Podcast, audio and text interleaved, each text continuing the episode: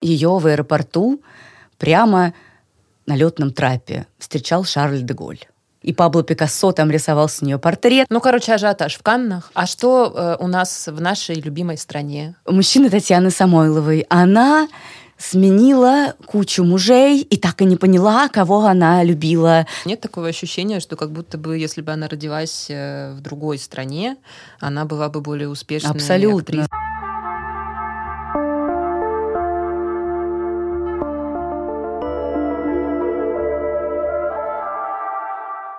Здравствуйте, наши любимые зрители и слушатели. Это снова подкаст «Советские дивы». Четвертый Меня... эпизод. Четвертый эпизод. Ужас. Меня зовут Настя Курганская. Меня зовут Даша Черкудинова. Как вы знаете, мы ведущие и авторки подкаста «Норм», и еще и теперь подкаста «Советские дивы», который выходит и на Ютубе. Подписывайтесь, пожалуйста, кстати, на подкаст «Норм». Если вдруг вы не знали о нем, не слышали нас раньше, сейчас вы увидите на экране его потрясающий логотип. Э, и вообще на подкасты нашей студии. Еще можно подписываться на нас в Инстаграме, но это вы тоже уже увидели, наверное. Что мы делаем в подкасте «Советские дивы»? Если вы включили нас первый раз, мы рассказываем истории знаменитых советских актрис, великих женщин 20 века, и смотрим на них с позиции 21 века как миллениалки и феминистки. Совершенно ну, верно. Это надо было как-то сказать не так яростно, но вы поняли. Ничего страшного. В четвертом эпизоде все уже привыкли. А может быть, наоборот, еще никто не... Знаешь, как раз, может быть, первые 500 просмотров, и люди только к четвертому эпизоду... Ё-моё, феминистки. Да. Ё-моё, опять феминистки в Ютубе. Что такое? В общем, сегодня мы будем говорить о какой-то фее да, а какой-то просто женщине. Ну, для меня, так как я мало знакома с ее историей, и ты мне будешь сегодня рассказывать э, ее, и я послушаю с большой радостью, для меня эта героиня, ну, просто олицетворяет собой какой-то образ действительно настоящей дивы э, и такой очень, ну, я не знаю, очень очень у нее такой образ загадочный. Она какая-то советская Одри Хепберн для меня. Да, кстати, это да. правда, хорошее сравнение. Нашу сегодняшнюю героиню зовут Татьяна Самойлова. Вот она э, в фильме Анна Каренина блистает э, в портрете на нашем столе. Плачет. А, это грустный фильм. Это грустный фильм. Ну, конечно, Анна Каренина довольно грустная книжка, да. поэтому и фильм получился тоже не очень веселый. Вот такие э, инсайты вы можете подчеркнуть из нашего вот этого прекрасного контента. Хорошо. Почему мы решили о ней вообще поговорить? Почему мы решили ее сделать одной из наших героинь? Ну, потому что действительно это лицо, совершенно выдающееся, посмотрите, это mm-hmm. действительно выдающееся лицо. Про нее актриса Ладынина, очень известная актриса, жена режиссера Пыльева, в общем, такая тоже советская дива, она сказала так. Вот у Греты Гарбо лицо выдающееся, такие редко рождаются. А вот у Татьяны Самойловой такое лицо, которое никогда в жизни вообще не появляются. Это совершенно уникальный образ. А, то есть она поставила ее выше Греты Гарбо. Да, да, что ее лицо настолько необыкновенное, что такого нет второго и не будет никогда да, да, в да. мире. И есть две роли у нее, главные две ее роли. А, это как раз Анна Каренина, Э, фильм, который вышел в 67 году, и э, роль Вероники в фильме «Летят журавли». Угу. И вот фильм «Летят журавли» — это такой не то чтобы даже советская классика, это классика мирового кинематографа. До сих пор синефилы, люди, которые учатся на режиссерских курсах, операторских, актерских и так далее, по всему миру смотрят этот фильм как великое наследие. Угу. И учится всему, в том числе актерскому мастерству у Татьяны Самойловой. Когда смотришь Иоанну Каренину «Летят журавли», видишь, как она просто одной бровью пошевелила, а там уже целая гамма чувств отразилась на лице. Угу. Она только чуть-чуть улыбнулась, а ты уже понимаешь, там, как она относится к объекту улыбки, с презрением или с любовью, или с чем-то еще. Почему так вышло, что мы знаем ее только по двум фильмам? Но она снялась где-то да. примерно в десятке ролей. Как бы всего? Все... всего да, да, она, вся, она сняла всего в десятке ролей. И у нас была э, героиня в одном из предыдущих выпусков Татьяна Доронина. Угу. И вот она тоже мало снималась в кино, но она блистала в театре, и у нее была куча ролей, у нее был свой театр, и, в общем, она состоялась как театральная актриса. А у Самойловой э, с театром не сложилось, и с кинематографом тоже ну, как бы... Какой-то есть шлейф загадки. Да, какой-то есть шлейф загадки. Хочется разобраться, почему так вышло. Разбираемся.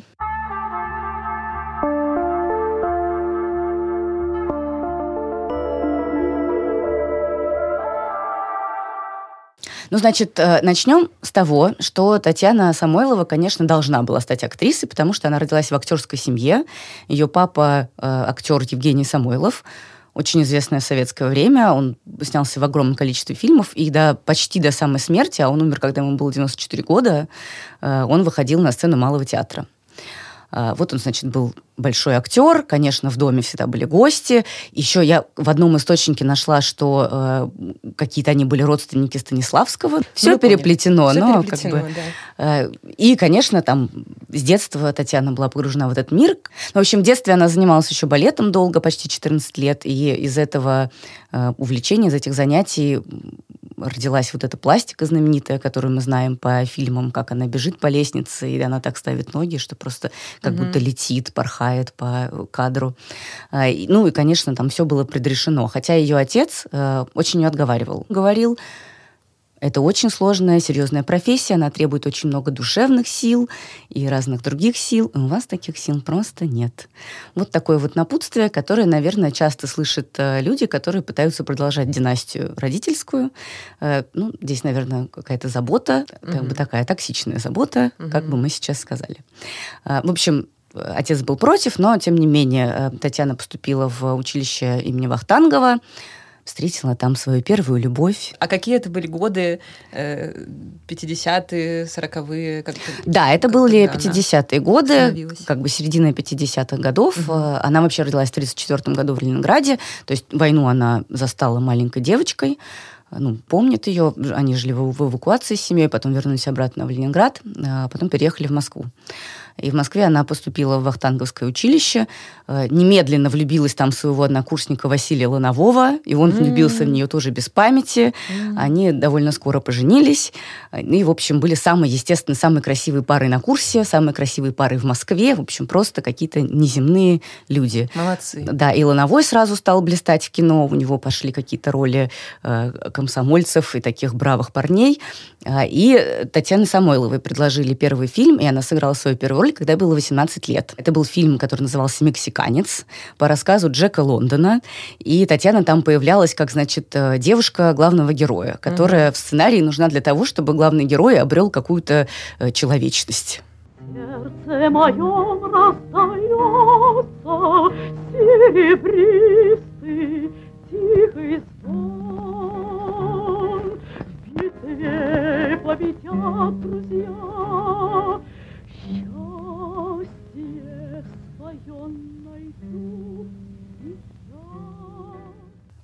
Потому что, как бы, ну, он не только пламенный революционер и с холодным рассудком человек, но у него ну, есть и какие-то маленькие слабости. Вот, например, например женщина, женщина, которая прекрасно выглядит, отлично поет и замечательно танцует. Да. Все, больше практически ничего она в этом фильме не делала. Ее заметил э, оператор Сергей Урусевский угу.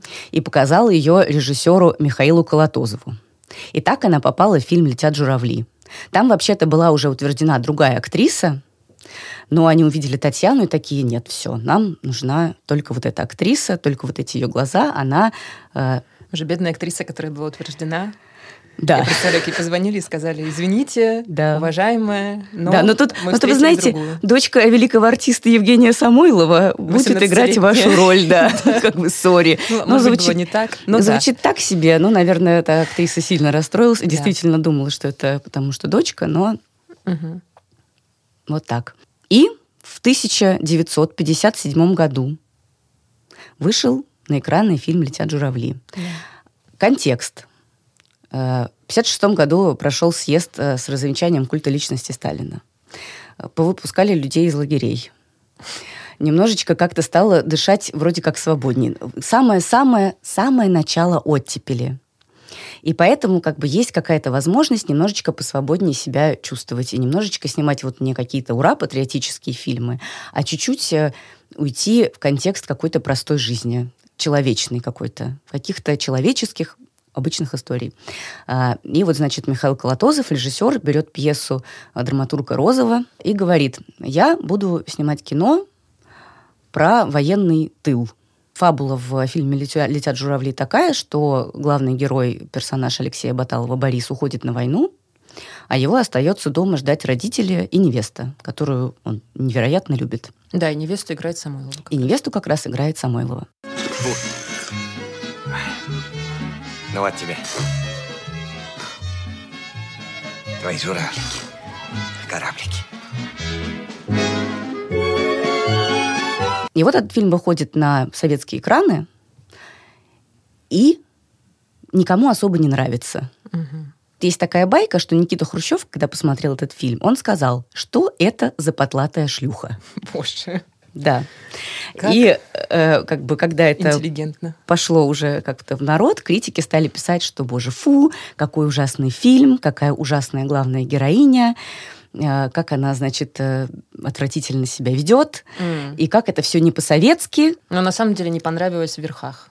Ну, как бы, как я поняла, Боже, а почему Хрущев так сказал? Что это как, человек? Сейчас мы сейчас к этому придем. Как я поняла, советские зрители тоже как бы не поняли сначала. Mm-hmm. Это вот мы сейчас а он же смотрим такой, на этот... Особенно, наверное, для 50-х очень арти фильм, да? Во-первых, да. Но как бы сейчас я расскажу. Да, да, да. Мы сейчас на него смотрим, конечно, как на классику советского кинематографа. И, ну, угу. естественно, как, ну, как величайший фильм. Да. А тогда это было что-то такое странное. И Дело в том, что фильм был инновационный и с точки зрения техники, технологии изготовления. Там были применено огромное количество новых операторских каких-то решений. По-моему, впервые там была э, ручная камера задействована. И вот этот оператор э, Урусевский, он э, очень оригинально решал некоторые кадры, и вообще он э, пропагандировал, что камера должна показывать э, то, что не может сыграть актер. То есть, когда у актера какое-то, у героя какое-то невероятное смятение, камера должна это показывать своей нервной э, какой-то пульсацией, каким-то бегом и так далее. Значит, какой сюжет? Угу. Баталов, главный герой, жених Татьяны Самойловой, ее героини, уходит на фронт, ходит добровольцем, говорит, что это мой гражданский долг, я пошел. А, она его провожает, провожание такое смазанное, ей не удается прямо с ним пообщаться, но, в общем, она остается его ждать. В какой-то момент она теряет родителей в бомбежке, они погибают, и вся ее квартира тоже разрушена, ей негде жить. А, и она приходит жить в дом к родителям своего жениха, что вполне логично. Но в этом доме также живет двоюродный брат Бориса, некий пианист Марк, который на фронт не пошел и сказал всем, что ну, там у меня, в общем, бронь, то все. В процессе выясняется, что он там как-то подмухлевал угу. и какие-то связи использовал. И во время бомбежки он уговаривает э, Веронику, героиню Татьяны Самойловой, скорее бежать в бомбоубежище. А она в каком-то таком ужасном состоянии. Ну, естественно, война, жених ушел, ничего не понятно, ни писем, никаких сведений от него не доходит. Она говорит, нет, я не могу я никуда не пойду, я буду здесь, как будто бы хочет повторить судьбу своих родителей. И тогда он признается ей в любви. Просто так рандомно? Да. Просто, а у них что-то было до этого? Она от него отбивается. Нет, он просто в нее очень влюблен. Она от него а, он отбивается. Ее знает хотя бы давно. Но они живут в одной квартире. А, все понятно. Она приехала к родителям Бориса. Да, да, да. И там также живет его двоюродный брат. Угу. Она от него отбивается и говорит, нет, нет, нет, это как бы что это вообще такое? А он говорит, нет, люблю тебя, люблю, ну и вот и все. И дальше следует э, как бы очень серьезная художественная сцена, где она бьет его по щекам, потом падает без чувств, да, а он бьет ее на руки да. куда-то уносит, а потом они женятся. Угу. Ничего не названо своими именами, но понятно, что происходит э, некое насилие над персонажем Вероники. И она выходит за него замуж в качестве ну, я думаю, что это в качестве наказания для самой mm-hmm. себя, что вот она не смогла противостоять этому напору мужчины. Да. Родители Бориса, конечно, в шоке, но как бы что делать? Так получилось. Ну, конечно, это несчастливый брак. А, в это же время Борис погибает. То есть все так э, переплетено. Но вот мы сегодня как смотрим на эту ситуацию? Я думаю, что мы э, понимаем, что Вероника это такая же жертва войны, как и Борис. Он погиб на фронте, а у нее случилась одна трагедия за другой. Родители погибли, жених погиб, она столкнулась с насилием, у нее была попытка суицида, как бы ужасная ну, да, ситуация. Да. Слава богу, что ей удалось из нее как-то выйти, сохранив рассудок. А тогдашний зритель, наверное, а тогдашний зритель, что она предала героя войны. Безусловно, угу. безусловно, что она не сделала чего-то, в общем, да, осталась, как не сохранила верность, ужасно себя повела. И вообще, эм, в чем еще была новизна этой героини, в том, что для нее э, мир чувств и эмоций превалировал над всем остальным. Мы, в принципе, ничего о ней особенно не знаем. Нигде она учится, нигде она работает, никакие у нее там политические взгляды, она не произносит ни одной пламенной речи. Вообще, в принципе, в этом фильме очень мало пафоса такого советского, к которому э, привыкли зрители во время сталинской эпохи, когда угу. снимали сталинские фильмы. Нет совершенно никаких мыслей о коллективе, о труде, о победе коммунизма и социалистического строя, а есть только, ну, вот простое, мирское житье, какая-то простая человечная история. И это было дико, конечно, для, и для номенклатуры, и для зрителя.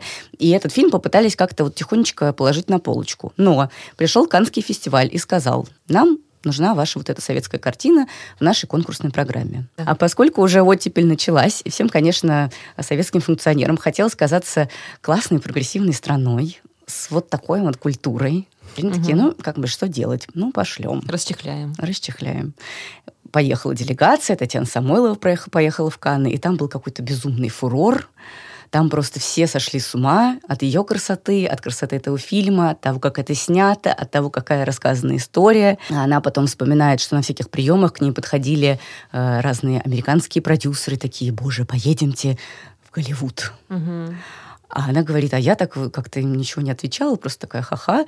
Ну, как бы понятно, там за тобой, во-первых, КГБшник ходит, смотрит, что ты ну, сложно, да, там не вела человеку себя. было взять и уехать в Голливуд. Да, а во-вторых, да. вообще непонятно, они всерьез или это просто какой-то флирт? Или, и, и флирт, или провокация какая-то. Да, да, да. Но мы знаем э, доподлинно, что ее пытались действительно выписать в Голливуд в качестве актрисы, которая играла главную роль в голливудском фильме Анна Каренина вместе с Жераром Филиппом, таким великим французским актером. Угу. Но Советский Союз ее не пустил, мотивировав это тем, что, знаете, у нашей актрисы Татьяны Самойловой нет высшего образования. Ведь э, ради съемок фильма... правда не было высшего образования? Она не закончила к тому времени еще э, театральное свое училище, потому что... А, да. То есть она начала сниматься в «Журавлях», когда ей было совсем немножко лет? Ну да, она в 1934 году родилась, в 1957 году ей было 23.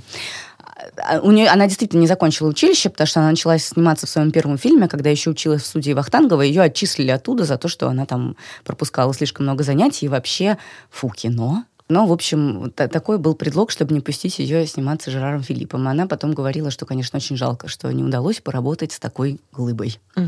Ну, короче, ажиотаж в Каннах. А что э, у нас в нашей любимой стране? Как, что происходит? Она вернулась в нашу любимую страну. И вместо того, чтобы ехать сниматься в Голливуд, она поехала сниматься в Сибирь.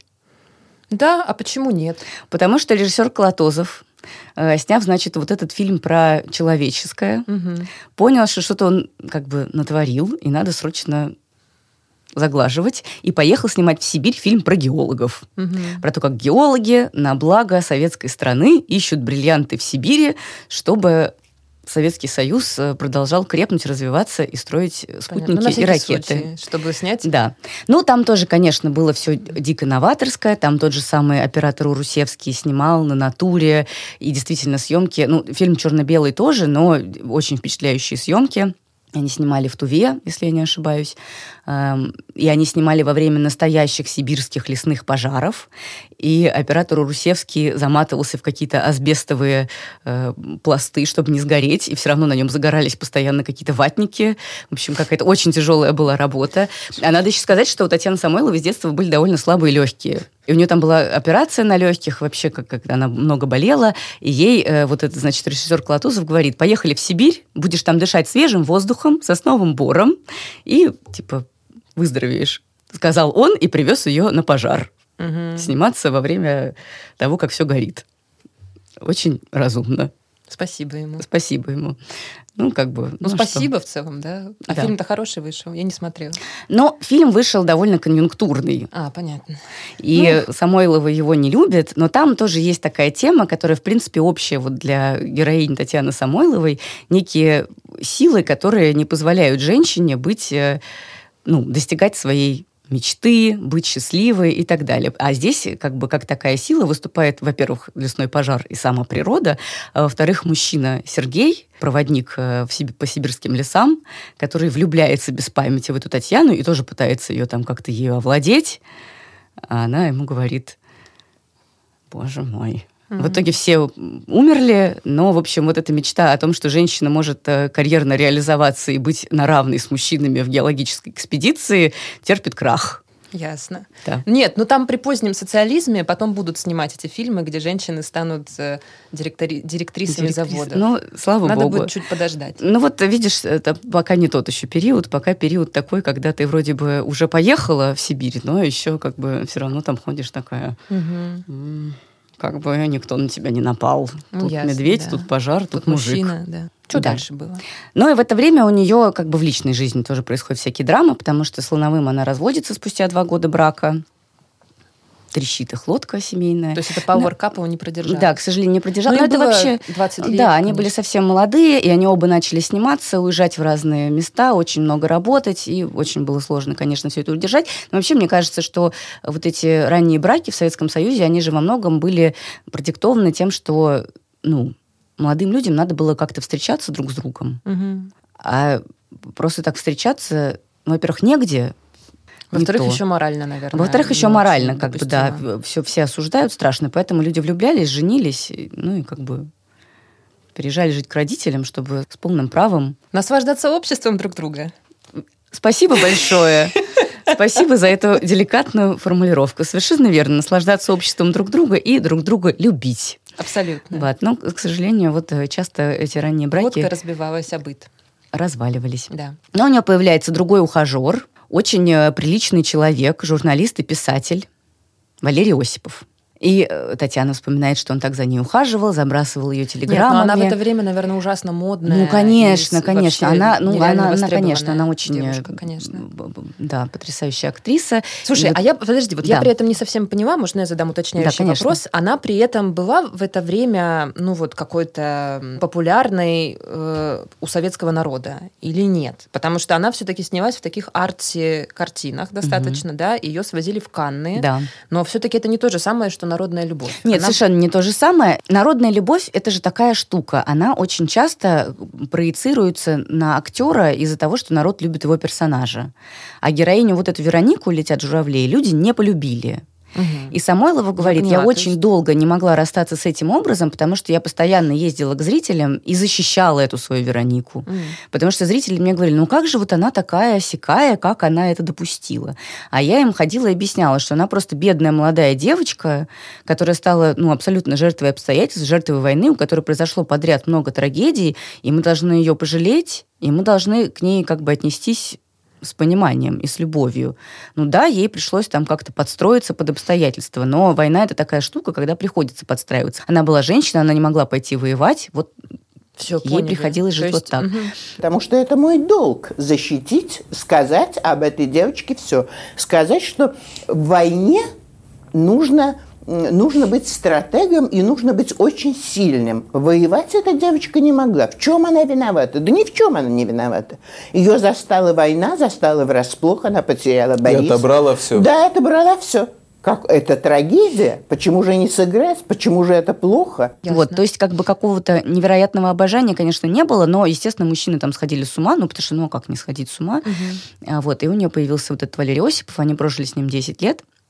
Немало. Я так понимаю, что много было в их браке каких-то сложных моментов, потому что э, первое время Татьяна еще много снималась, она каждый год э, выпускала по картине, и очень эксплуатировали ее вот это несоветское лицо. В принципе, вот э, тоже еще одна причина, по которой она не, не супер много снималась всю жизнь, ну, вот в советский период, и по которой, наверное, у нее не было какой-то прям большой всенародной любви. Действительно, это лицо было очень экзотичное. Его эксплуатировали в разных совместных фильмах, каких-нибудь советско-венгерских, советско-итальянских. И она играла все время таких вот э, чувственных, эмоциональных женщин, каких-то шпионок, каких-то иностранок, интервенток, в общем, что-то такое экзотическое. Но не было вот какой-нибудь такой простой русской героини, которую бы все потеплили сердечком и То есть полюбили как, бы. как будто не очень советский типаж. Да. Понятно. Не советское лицо, да. Ну вот, а во вторую половину брака, я думаю, я предполагаю, что, наверное, они очень мечтали о детях. Ну, Татьяна всегда мечтала о детях, она хотела быть мамой, но как-то не получалось. Ну, в общем, брак распался. Когда она стала уже пожилой женщиной, вот в наше время, там, в нулевые, в конце 90-х, начале нулевых, она довольно много появлялась э, во всяких передачах типа «Моя семья», большая стирка, вот это вот все. И Моя рассказывала семья, там... это где Валерий Комиссаров был? Абсолютно и верно. Вот маска. Да. да. Э, и рассказывал там про свою судьбу. И ее брат тоже довольно часто ходил во все эти шоу, и там они, конечно, разговаривали про вот эти великие роли, про свою жизнь и так далее. И Татьяна всегда была такая женщина, которая всегда держала лицо, она всех всегда говорила хорошо, замечательно отзывалась о своих режиссерах, о своих родителях, о своих родственниках и всех бывших мужьях. А почему они это делали? Потому что, ну, было мало денег вот прям, если называть вещи своими именами, было мало денег вообще у актеров в то время, их еще особо не снимали, и в театре они особо не играли, и она и ее брат. Нужно было как-то зарабатывать, им там платили гонорары, они ходили, но вели себя очень прилично и очень пристойно, но из-за того, что как бы великая актриса, интерес не терялся. Ну, еще там все время ходили слухи какие-то, что вот что-то там куда-то Самойлова пропала, исчезла, непонятно что с ней, все ее бросили, она живет в нищете немножечко, вот чуть-чуть в этих передачах, в каких-то интервью, в каких-то текстах и в каких-то воспоминаниях журналистов, которые с ней делали большие расширенные интервью и писали книжки про нее, проскакивает, что кажется, неспроста она играла таких эмоциональных и чувствительных героинь. Она и сама была очень эмоциональная и чувствительная женщина, видимо, с какими-то ментальными особенностями, mm-hmm. как мы сейчас это бы назвали. Она куталась в мех в июне месяце вот в этот рыжий, уже свалявшийся мех, и шла в своих мыслях, в своих, может быть, воспоминаниях. Ее просто боялись брать, потому что ну, никто не гарантировал, что Таня доработает. Она могла утром сказать, что она больше никуда не поедет. Все, я не поеду. Режиссер дерьмо, все дерьмо. Говорю, машина вон там уже э, сигналит, Мосфильм прислал за тобой машину. Вот выйди, скажи, что я больше не пойду. Угу. И плюс ко всему, видимо, ее семья, ее родители были довольно эм, опекающими, скажем так. И всегда там как-то старались держать под контролем Татьяну, ее эмоции. Конечно, чувствительным людям и сейчас очень непросто живется, но сейчас все-таки есть у нас какие-то техники и какие-то способы ну, да, там, себе да, помочь и окружающим помочь. И, в принципе, уже известно, что это не просто какая-то блажь, не просто нервы и истерика, которые можно купировать там, не знаю, пощечинами или да. какими-то окриками и просьбами держать себя в руках. Тогда, я подозреваю, про это никто ничего не знал. А, и долетают до нас сведения, что уже вот в молодости, уже в 20 с небольшим, ее стали отправлять э, в некие учреждения, в какие-то больницы, и что-то там с ней делать. Потому что она как бы была... Как потому что у нее были депрессии, потому а. что у нее были нервные расстройства, потому что она могла там что-то целыми днями не есть, плакать, ходить э, как-то... Конечно, инструментов у советской психиатрии не было все это лечить адекватно и нормально. Конечно, не было никаких ретритов, ничего. И, скорее всего, все было очень ужасно. И боюсь, что такое лечение приносило не облегчение, а, напротив, э, ухудшало ситуацию. По кинематографическому миру тоже поползли слухи, что там что-то актриса Самойлова какая-то нестабильная. Mm. естественно, вот эти истории про несносный характер и про Татьяну тоже ходили. А, и тут э, мне понравилось очень, как в одном из в одной из передач подтверждение слов о том, что у Татьяны был непростой характер, рассказывает историю про то, как Леонид Ильич Брежнев ей сказал, «Танечка, вам бы бросить курить». А она ему сказала, «Леонид Ильич, а мужчинам лучше бы не учить женщин, как жить». Все такие, боже, Вообще-то какой? как бы это, я бы поддержала ее. А я тоже ее поддерживаю. И мне кажется, что это совершенно не признак несносного характера, но вот так. А, вот. Но один из ее бывших мужей рассказывал, что вот у нее часто настроение менялось, что он говорит, типа, вот мне приходится каждый раз думать о том, что мне сказать, и как-то свои слова там фильтровать, угу. чтобы она не вспыхнула. Это стороны. было причиной того, что ее стали мало снимать? Думаю, что да. Думаю, что э, были какие-то вот такие мнения, что типа актриса Самойлова какая-то нестабильная, может загреметь в какую-нибудь больницу ни с того ни с сего, может сорвать съемки, лучше с ней не связываться. Полагаю, что было такое, хотя тоже напрямую мы такого не знаем, и когда ее спрашивали, почему она так мало снимается, она говорит всегда, ну, очень большая была конкуренция, что тоже правда, прекрасных, замечательных актрис очень много, мои режиссеры вот Колотозов из архи были уже довольно пожилыми, умерли, и вот меня после этого больше никто особо и не снимал. Ну, тоже легитимная точка зрения.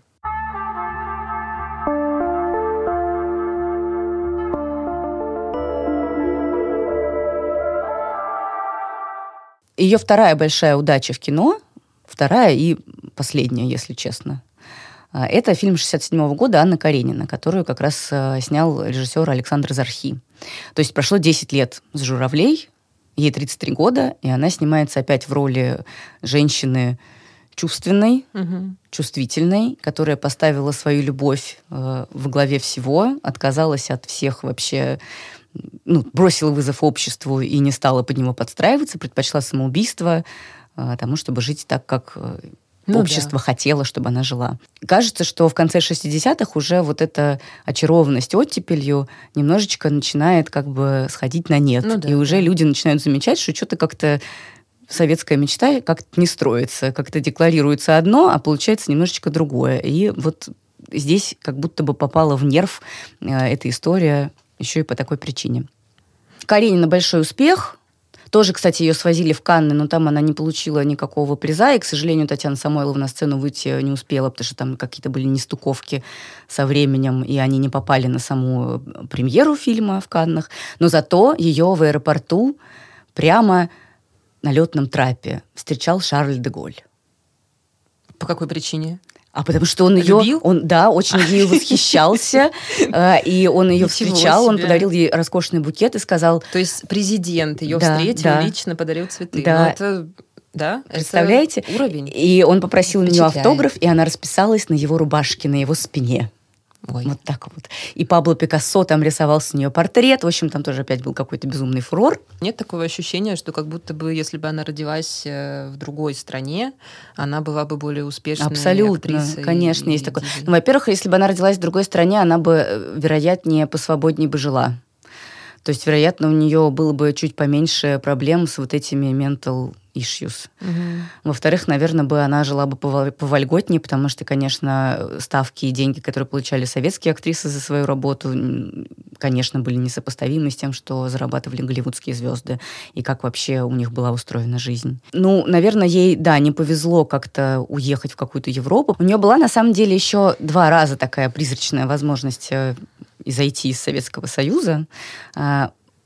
Она снималась э, в венгерском фильме в Венгрии несколько лет, и там даже ее партнер по фильму ей говорил, разводись со своим мужем, выходи за меня, мы поедем, уедем с тобой отсюда. Ну, как бы Венгрия была под советским влиянием, конечно, такая угу. типа страна социалистического лагеря, но там реально можно было чувствовать себя поспокойней, но это было очень опасно, конечно, в то время. Во-первых, во-вторых, ее муж ей сказал, типа, ты чё? Да и она не стала такого делать. А, и еще однажды она снималась в советском, э, в советско-итальянской картине э, и должна была поехать на съемки в Италию, но ей сказали в учреждениях, ну что вы, Татьяна, вы же у нас народное достояние, как же мы вас выпустим в Италию? Mm, и всю ее ну, часть сняли в итоге в Украине. Mm, вот понятно. так. Кажется, что действительно как будто ее типаж был Ой, ну как-то он входил в конфликт с советской ну, да, идеологией здесь, немножко. Ну, здесь еще есть, да, такой момент, что Наверное, когда ты голливудский или какой-то западный высокооплачиваемый актер, которому повезло сняться в двух великих ролях, ты потом уже никогда не чувствуешь себя обиженным судьбой, ну, по крайней мере, по сравнению с тем, как живут и жили наши советские звезды. Особенно mm-hmm. там с тем, что произошло с ними после перестройки в 90-х, когда там просто разоряли театры и каких-то людей, которые были всем для советского народа просто говорили, типа, вы кто? Мы вас не знаем, мы ваших фильмов не видели и никогда не увидим. До свидания.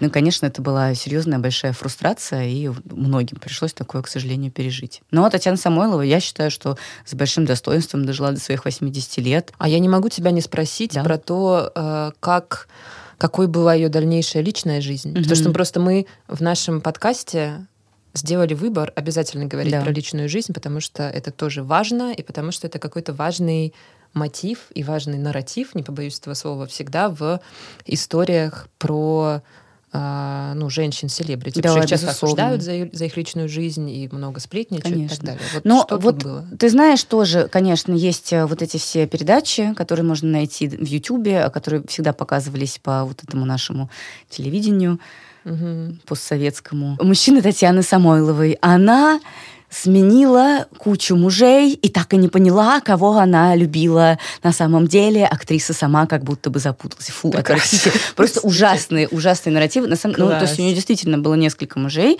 Вот Лановой очень ранний брак, потом был вот этот э, писатель Валерий Осипов, а потом недолго она жила с другим писателем Соломоном Шульманом, там у них как-то не, не очень сложилась семейная жизнь. Угу. А, и вот уже в зрелом возрасте, за 30, она встретила а, в своем театре, в театре киноактеров, в котором она играла роли, а, такого человека Эдуарда Машковича, он был ее последним мужем, официально они были женаты пять лет, но вообще он ее, насколько я понимаю, опекал и в уже солидном возрасте после смерти ее родителей. Потому что как бы, пока ее родители были живы, они ее опекали, ну и там пока они были в силах, пока мама особенно была жена, они ее опекали, а потом она осталась немножечко одна, и вот там над ней взяли шефство ее бывший муж, его текущая жена, а, ее брат.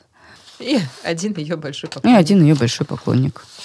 У Татьяны есть сын, а, он врач, он живет в Америке, он влюбился в какой-то момент в американку и уехал к ней жить, и ему пришлось переучиваться на врача. И тоже есть довольно отвратительные передачи, где э, он выходит на связь со студией, а из студии ему говорят, ну а вот как же так, вот вы так редко к маме приезжаете, всего раз в год из своей Америки. Угу. А вот вы не думали, может быть, вы мамочку заберете к себе? Не думали, да? Сложно, да? Угу. Понятно. Ну, понятно. Вот это такая осуждающая вечная интонация э, наших телешоуменов. Да, которая совершенно непонятно с какой стати берется, но действительно ну, действительно сложно пожилому человеку переехать в другую страну, Может, оторваться хочет, от всех своих корней, ну, от да. всей своей как бы культуры, от всей своей худо-бедно какой-то работы, от всех своих друзей, от всех других своих родственников, во-первых. Во-вторых, ну, ну, наверное, человек, который учится на врача в Америке, не имеет очень много возможностей и времени проводить его очень много со своей пожилой мамой, кажется. Да? Ну, разные могут быть сценарии. Ну, разные конечно, могут быть сценарии, да. но, в общем, это какое-то не, не, не, нелегитимное какое-то обвинение. Да. Но э, Татьяна Самойлова сама всегда говорила, что вот я счастлива, что я реализовалась как мать, потому что женщина, конечно, должна оставить потомство. Ну, такая точка зрения. Ну, такая позиция, да. да. Но, насколько я понимаю, она просто очень мечтала всегда о ребенке. К сожалению, вот эти ее ментальные э, особенности прогрессировали и по-разному выражались, и как, ну, я так понимаю, что она и в депрессиях часто была, и приходилось ложиться в разные клиники и так далее, но по интервью и по каким-то воспоминаниям ее собственным она про это никогда не говорит, не рассказывает.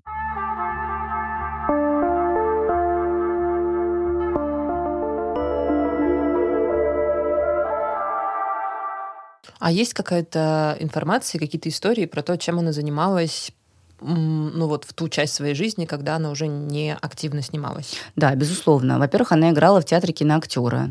И наш э, любимый Виталий Вульф, Наш вдохновитель Виталий Вульф, да. автор программы «Мой серебряный шар». Господа, да. друзья, пожалуйста, посмотрите эту программу, если вы никогда не видели. Просто потрясающий человек, рассказывает э, разные истории. К ней за столик подсел, она даже не помнит фамилию, знаменитый американский продюсер и предложил ее немедленно увезти в Голливуд.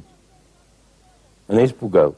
Человек рассказывает разные истории, э, просто байки из жизни разных селебрити, которых он встретил, не встретил, любил, не любил. Ну, короче, ну, В общем, он довольно токсично называется от месте э, театр киноактера. Говорит, ну, это такое печальное место, в котором были собраны талантливые, но никому не нужные женщины. О, боже. Мне кажется, что это какой-то очень... Однобокий взгляд? Очень неприятный взгляд. Конечно, это были спектакли не первого порядка. Ну, как бы, ну и что? Ну, там ставили классику, там ставили разную антрепризу, какие-то современные пьесы. И, в общем, это давало возможность актрисам и актерам выходить на сцену, встречаться со зрителями, работать, зарабатывать какие-то деньги.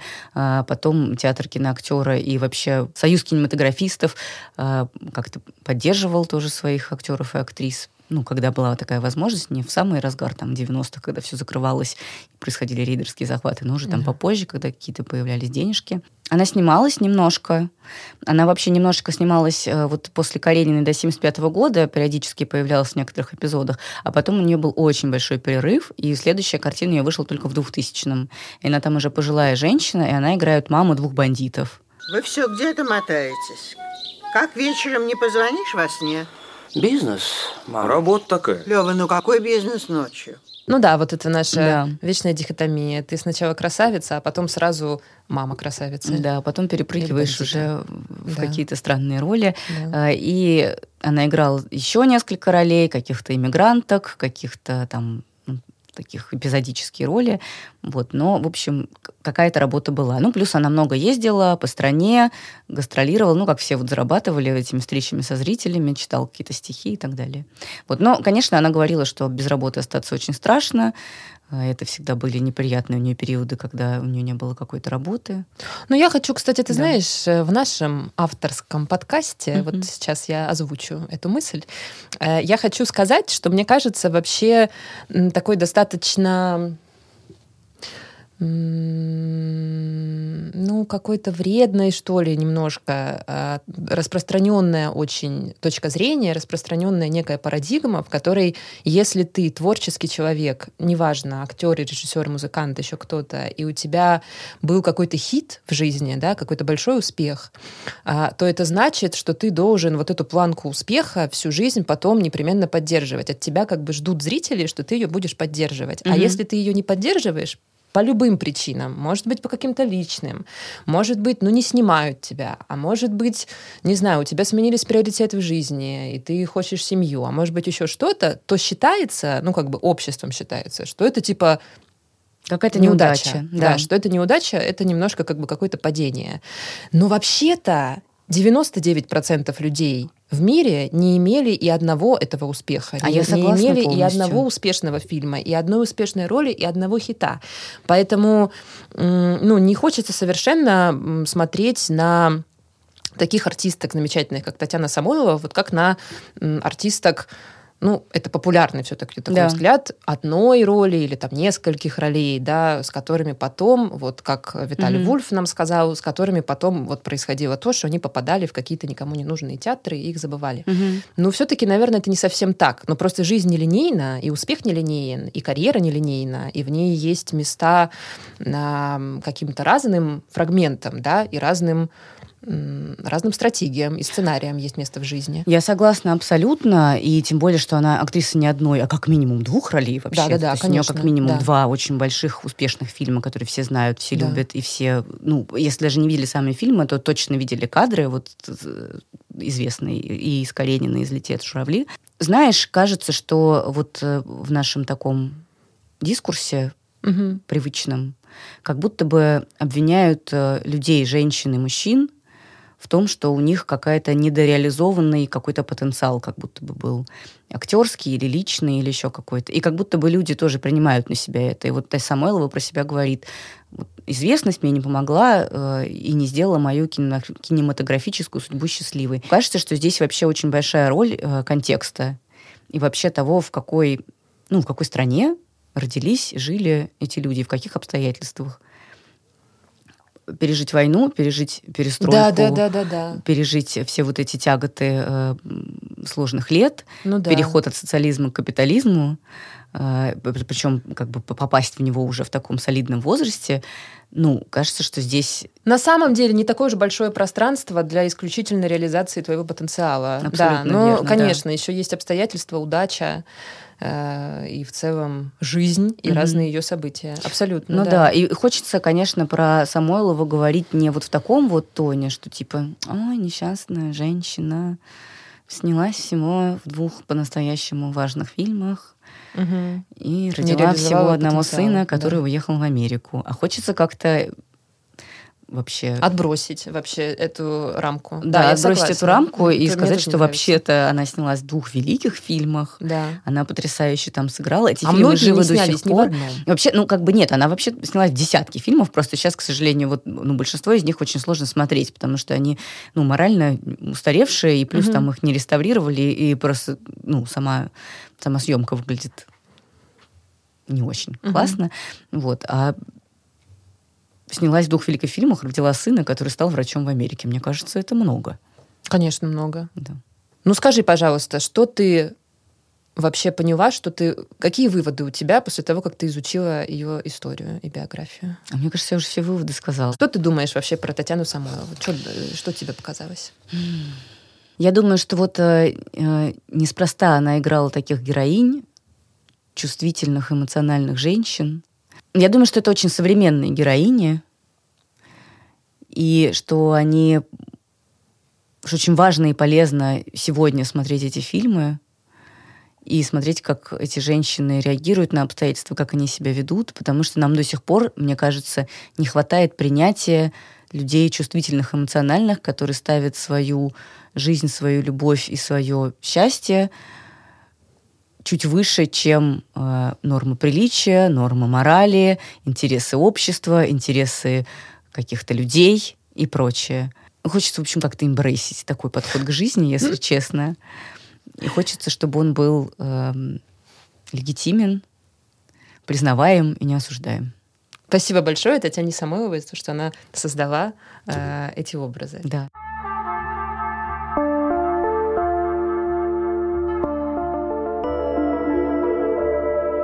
Это был подкаст «Советские дивы».